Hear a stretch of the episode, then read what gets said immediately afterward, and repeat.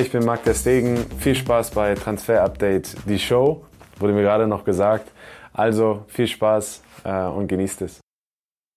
Ja, vielen Dank für die netten Worte von Marc-André Tastegen. Schöne Grüße an ihn in die USA. Schön, dass ihr mit dabei seid zu einer neuen Folge Transfer Update, die Show. Wir sind heute überall, wo es wichtig ist, an den Orten, wo die Welt drauf schaut. Wir beide hier in Unterföhring, Philipp und Florian Plettenberg ist in Philadelphia, wo die deutsche Mannschaft dann auf Mexiko trifft am Dienstag auf Mittwochnacht. Flo, schöne Grüße dahin zum Lincoln Financial Field Stadion der Philadelphia Eagles in der NFL. Wie sieht so das Programm für die deutsche Mannschaft aus in den nächsten Stunden?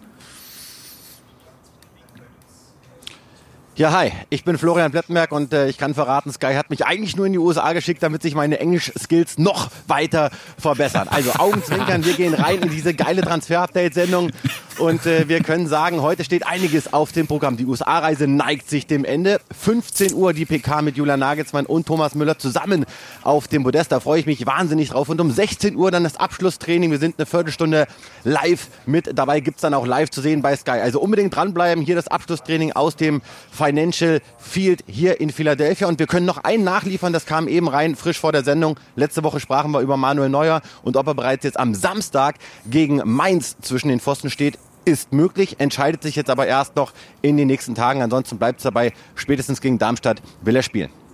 Tetti, vielen Dank für den Moment. Du bleibst natürlich bei uns. Wir brauchen dich noch während der Sendung und starten mit einem Thema aus Frankreich, denn der Name Kilian Mbappé wird uns weiter beschäftigen.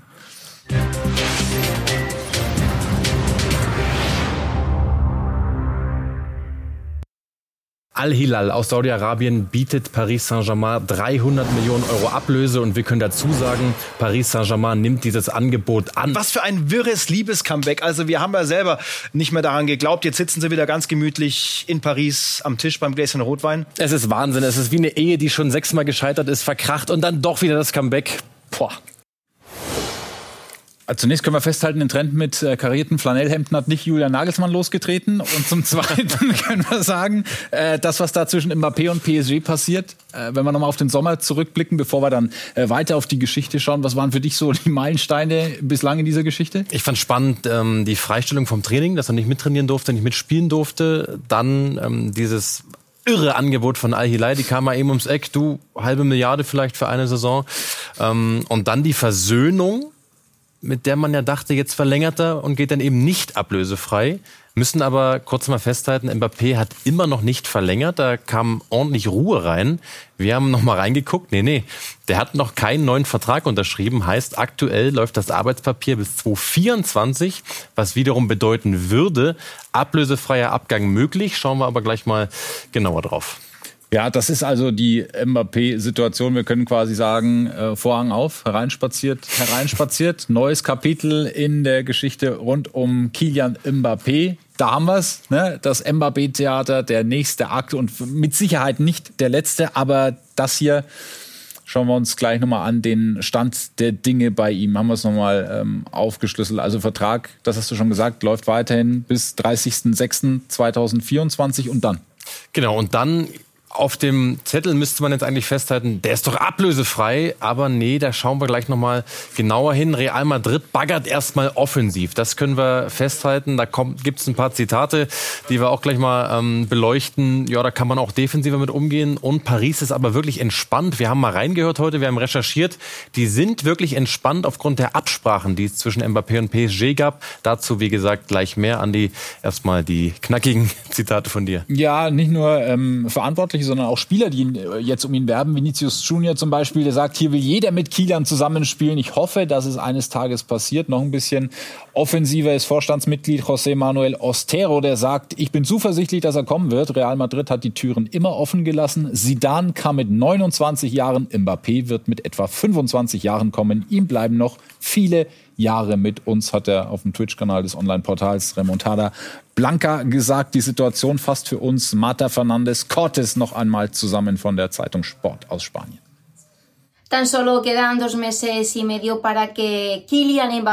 Es dauert nur noch eineinhalb Monate, bis Kylian Mbappé offiziell mit anderen Clubs verhandeln darf. Deswegen drängt PSG darauf, dass er in den kommenden Wochen einen neuen Vertrag unterschreibt. Im Raum steht eine Verlängerung bis 2025 mit einer Ausstiegsklausel für den kommenden Sommer. Die Intention dabei ist klar. PSG will nicht, dass sein größter Star den Prinzenpark umsonst verlässt. Ja, und da sind wir jetzt nochmal bei Florian Plettenberg, der uns so ein bisschen da Licht ins Dunkel bringen kann. Pletti, warum ist es ähm, quasi ausgeschlossen, dass für PSG das Worst-Case-Szenario eintritt und Kilian Mbappé ablösefrei den Verein verlässt? Weil es eine Art Absprache gibt zwischen Kylian Mbappé und Nasser Al-Khelaifi, dem Paris-Boss. Das wurde uns heute auch nochmal aus Paris bestätigt. Sie wollen nicht ins Detail gehen. Sie rücken nicht so richtig raus, was das genau für eine Absprache ist. Aber es geht im Wesentlichen darum, dass PSG im Wesen davon ausgeht, dass Mbappé nicht ablösefrei den Verein in diesem Sommer verlassen oder im nächsten Sommer verlassen wird oder will.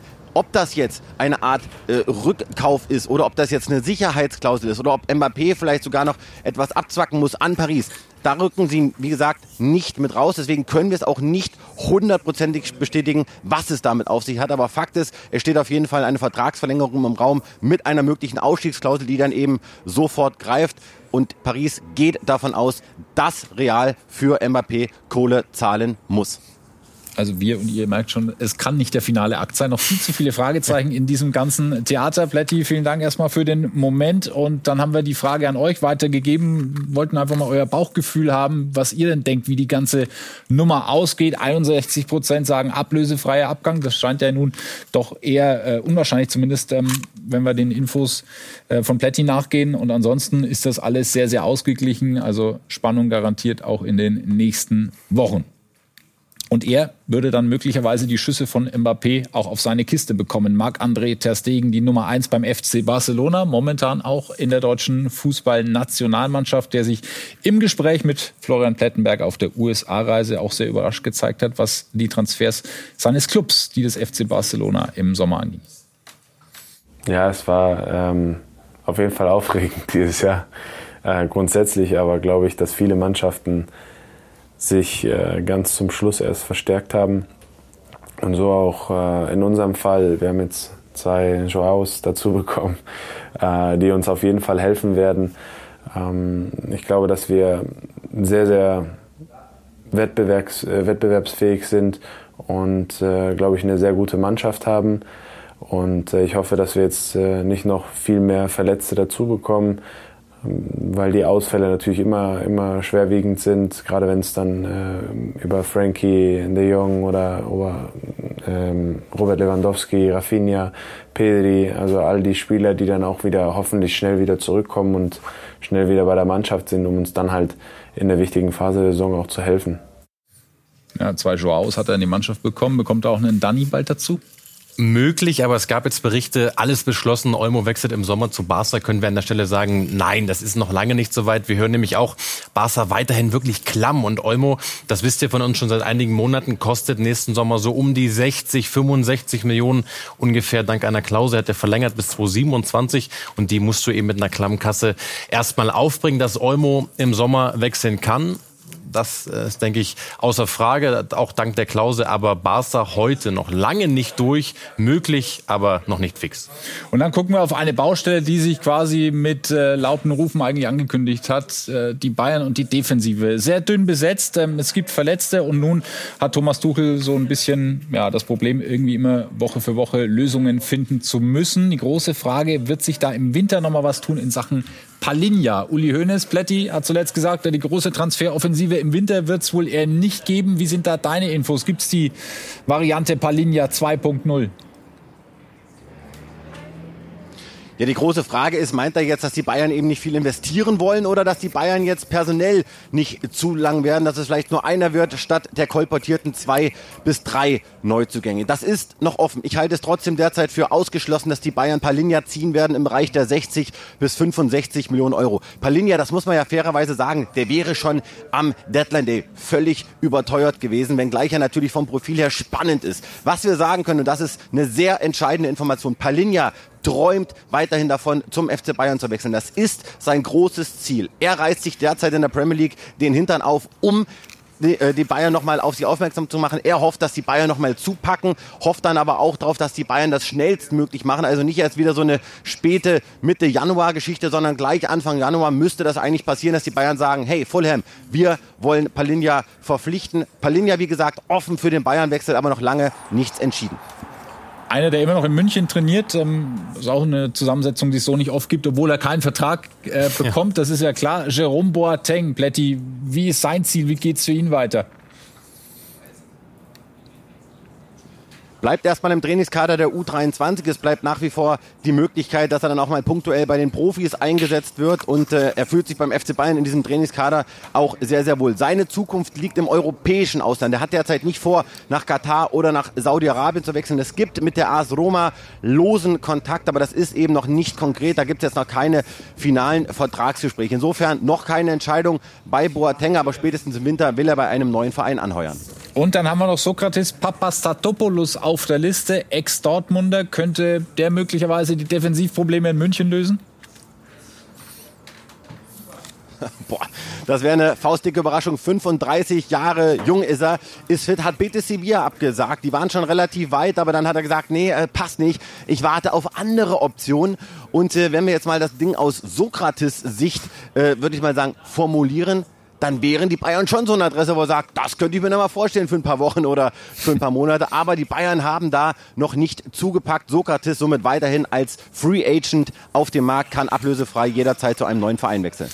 Der FC Augsburg hat eine Lösung gefunden, nämlich einen Nachfolger für Enrico Maaßen. Von dem hat man sich am 9. Oktober getrennt, war der erste Bundesliga-Trainer, der in dieser Saison entlassen wurde. Und der neue ist er hier. Jess Torup heißt er, war zuletzt ein Jahr lang ohne Verein, wurde davor mit dem FC Kopenhagen in Dänemark Meister, hat den Club dann auch in die Champions League geführt. Nun soll er den FC Augsburg aus dem Keller holen. Fünf Punkte aus sieben Spielen, Tabellenplatz 15 momentan nur und am Sonntag sein erstes Spiel dann mit dem FCA in Heidenheim. Als dänischer Fußballer oder Trainer ist äh, der Bundesliga etwas Besonderes. Äh, war ein Traum für mich auch, muss ich ehrlich sagen. Ähm, aber jetzt habe ich auch nach dem letzten Arbeit, die hatte ich auch nur ein Jahr ein bisschen darüber Gedanken gemacht, was soll ich jetzt äh, machen, wo gehe ich hin als Mensch, als äh, Fußballtrainer und habe auf das das äh, Projekt gewartet, wo ich mir selbst äh, daran sehen kann. Und das ist jetzt gekommen und jetzt freue ich mich. Torben Hoffmann konnte heute exklusiv mit dem neuen Augsburger Trainer sprechen. Ein ehemaliger Augsburger, Ricardo Pepi, Rekordtransfer, kam damals für 17 Millionen vom FC Dallas, hat nur 15 Spiele gemacht in der Bundesliga, kein Tor erzielt, spielt mittlerweile in Eindhoven. Dort hat er in sechs Ligaspielen immerhin zweimal getroffen. Bislang Florian Plettenberg hat nach dem USA-Testspiel für die Amerikaner ist aufgelaufen gegen die DFB 11 mit ihm sprechen können und die Bundesliga hat er noch nicht so ganz aufgegeben. Ich bereue meinen Wechsel nach Augsburg nicht. Das hat mir definitiv in meiner persönlichen Entwicklung geholfen und mich weitergebracht. Kommen Sie noch mal in die Bundesliga zurück? Ich hoffe eines Tages ja. Zu welchem Club? Das weiß ich noch nicht, aber wie gesagt, eines Tages komme ich hoffentlich zurück.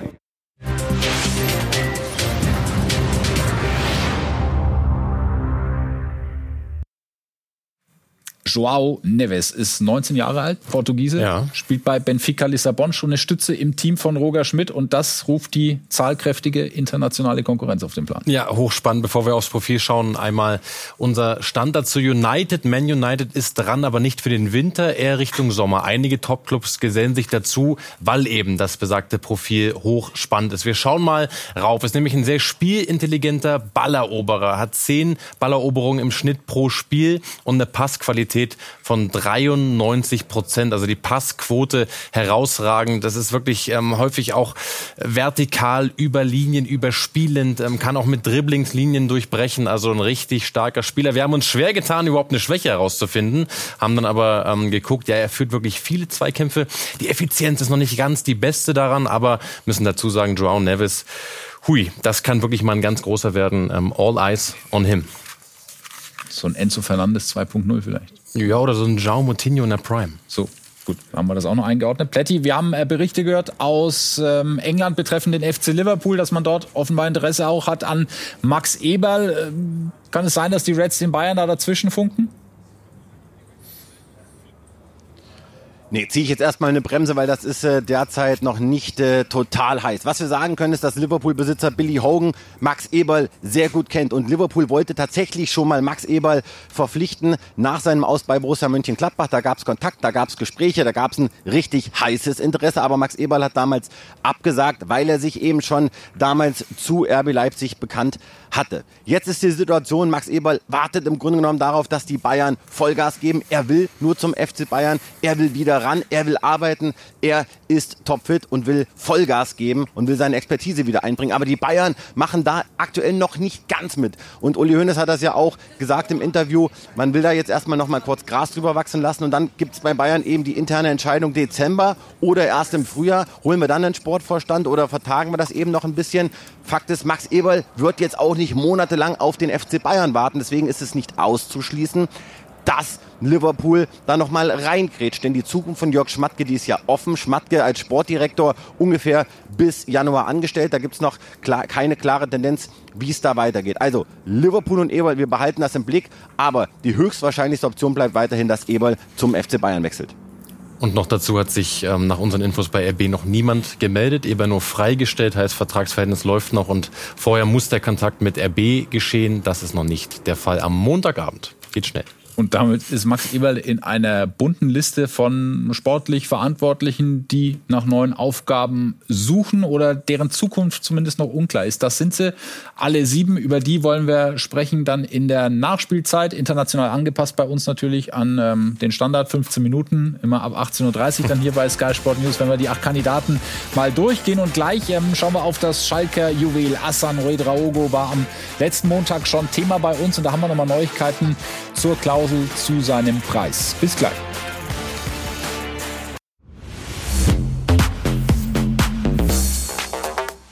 Ich muss immer fragen, wie seine Karriere bisher verlaufen ist, weil ein Spieler mit so viel äh, Witz und Beweglichkeit und guter Schusstechnik, wieso der erst Mitte 20, dann sage ich mal bei Stuttgart dann ganz, ganz regelmäßig jetzt äh, sein Potenzial zeigen kann. Aber ich werde recherchieren.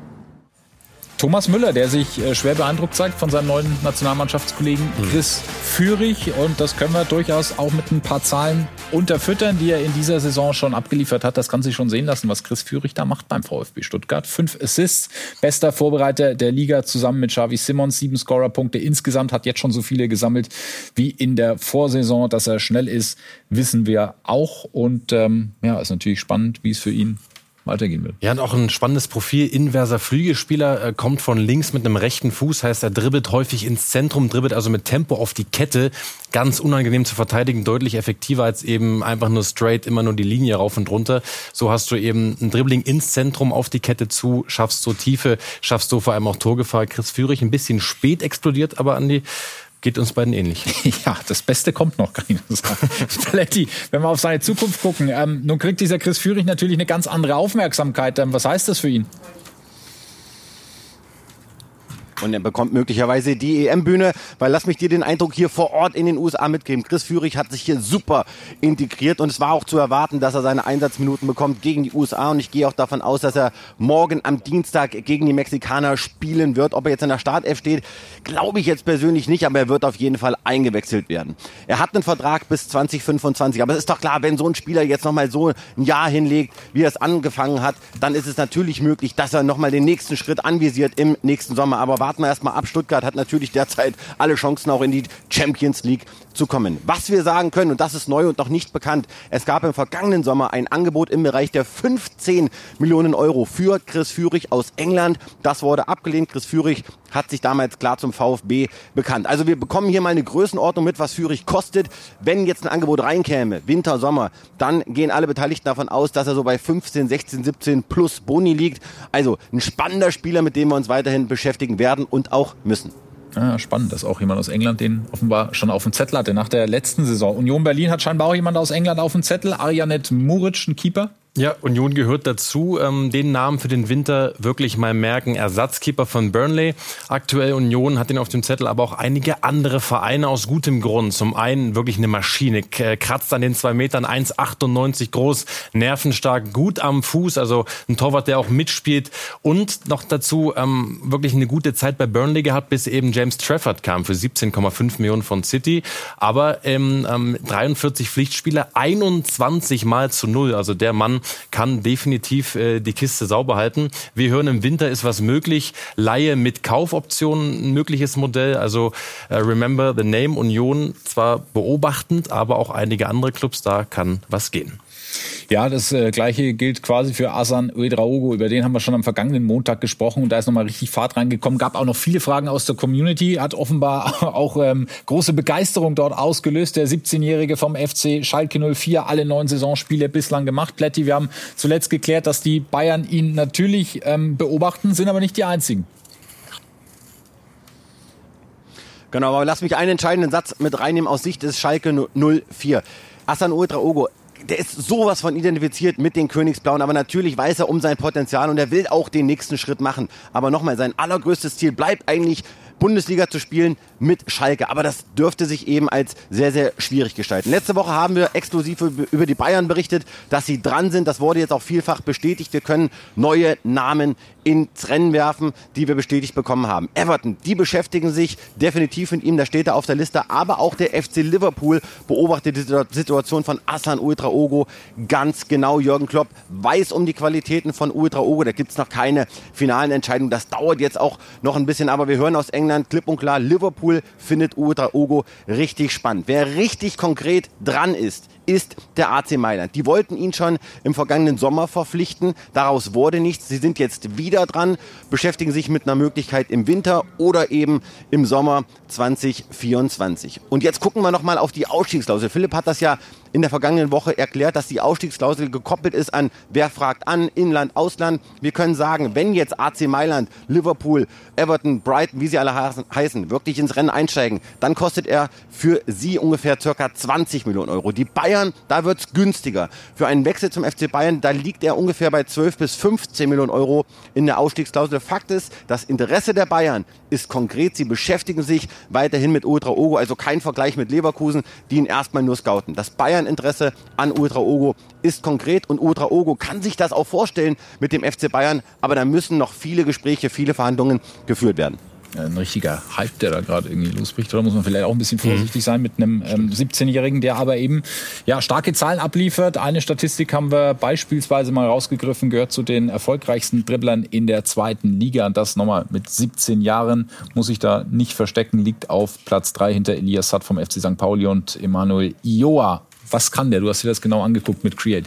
Ja, und weil, weil du es gerade sagst, Andi, ähm, das Wichtigste in dem Alter ist Spielen, Spielen, Spielen. Ne? Also der bringt jetzt keinen großer Wechsel mit der Bank. Deswegen haben wir auch mal geschaut, ähm, wo passt er denn hin bei den Interessenten? Rein datenbasiert können wir erstmal sagen, RB Leipzig wäre schon spannend, weil eben auch diese Position auf der Doppelzehn vakant werden könnte im Sommer. Simons ausgeliehen, Carvalho ausgeliehen, Olmo haben wir gehört, hat eine Klausel offene Zukunft und dazu benötigt Uedra Ogo ein variables Offensivspiel mit Positionswechseln und das passt bei RB rein datenbasiert, rein sportlich erstmal schon rein. Wir gehen mal zur AC Milan mit den meisten direkten Duellen in der Serie A. Also das könnte schon passen, weil Udraogo eben immer wieder diese direkten Duelle sucht, sowohl offensiv als auch defensiv. Kann übrigens auch gegen den Ball, wird manchmal da etwas unterschätzt. Brighton passt er nicht rein. Warum? Weil sie im Mittelfeld eine flache Vier, äh, flache Vier spielen, also kein Zehner, kein klarer Achter, kein klarer Sechser, eher flach und das ist keine Idealposition für Udraogo. Und dazu dazu ähm, wirklich eine hohe Konkurrenz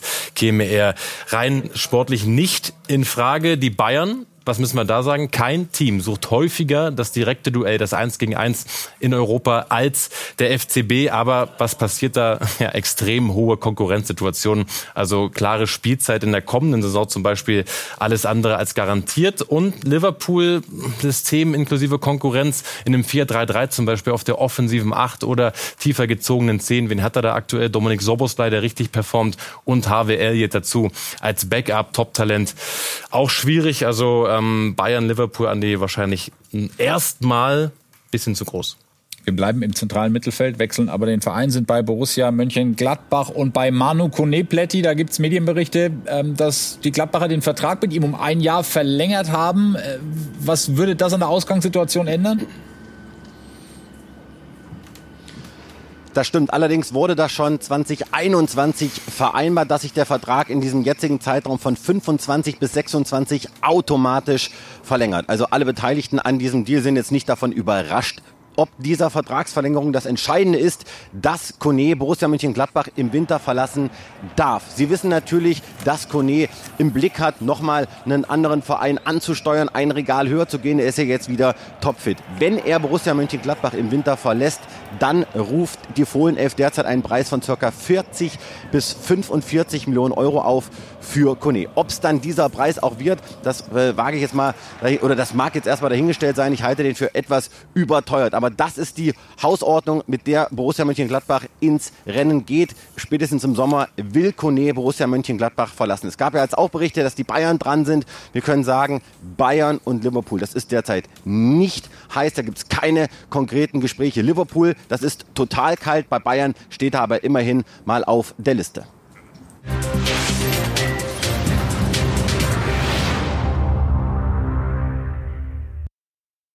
Und dann müssen wir natürlich über Kai Wagner sprechen. Klar. Kai Wagner, über den müssen wir sprechen. Wird sich der eine oder andere fragen, wer? Ja, Kai Wagner 2019 als 21-Jähriger damals vom Drittligisten Würzburger Kickers in die MLS gewechselt zu Philadelphia Union und hat sich dort prächtig entwickelt. Einer der besten Linksverteidiger der Liga 2021 und 22 im All-Star-Team dabei und sein Vertrag läuft am 31. Dezember aus. Und dann, Dennis Bayer, Kai Wagner ist ein hochinteressanter Spieler für diesen Winter, denn der war in den letzten Jahren einer der besten Linksverteidiger in der MLS. Sein Vertrag bei Philadelphia Union läuft jetzt aber zum 31.12. aus und unsere Sky Info ist ganz klar, Kai Wagner wird diesen Vertrag nicht verlängern.